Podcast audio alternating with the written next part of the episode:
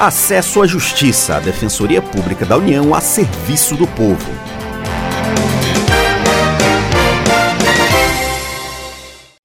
Olá, ouvinte, tudo bem? Eu sou Ademar Rodrigues. Nesta edição, os direitos de uma pessoa aposentada por invalidez que precisa de ajuda.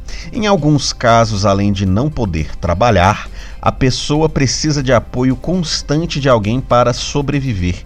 Por isto, a lei estabeleceu em alguns casos um adicional de 25% na aposentadoria por invalidez. O defensor público federal Fred Oliveira Silveira nos diz quais são os critérios para este acréscimo. Um dos principais critérios para se obter o acréscimo de 25% sobre a aposentadoria por invalidez, como o próprio nome já diz, é a necessidade de se ter a assistência permanente de terceiros. Permanente, como a gente diz, é aquela que é duradoura, não pode ser uma assistência eventual, tem que ser uma assistência contínua, duradoura. E essa assistência ela é devida para a realização de atividades cotidianas, comer, banhar-se, é, atividades de higiene pessoal. Fred Oliveira também nos fala em quais hipóteses o cidadão pode solicitar este direito.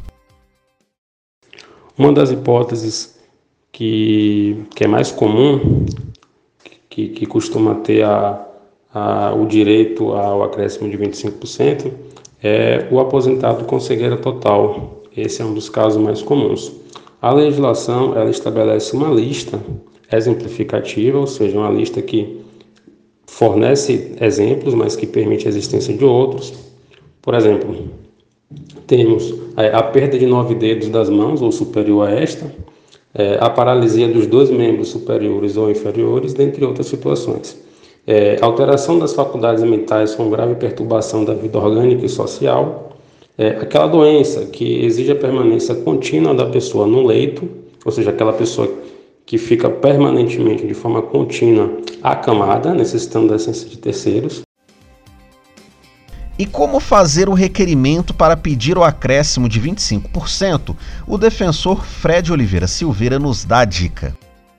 Esse requerimento ele pode ser feito pelo telefone 135, repetindo, o telefone 135 são os três primeiros números ímpares, ou pode ser feito também pelo site, pela internet, ou aplicativo meu INSS.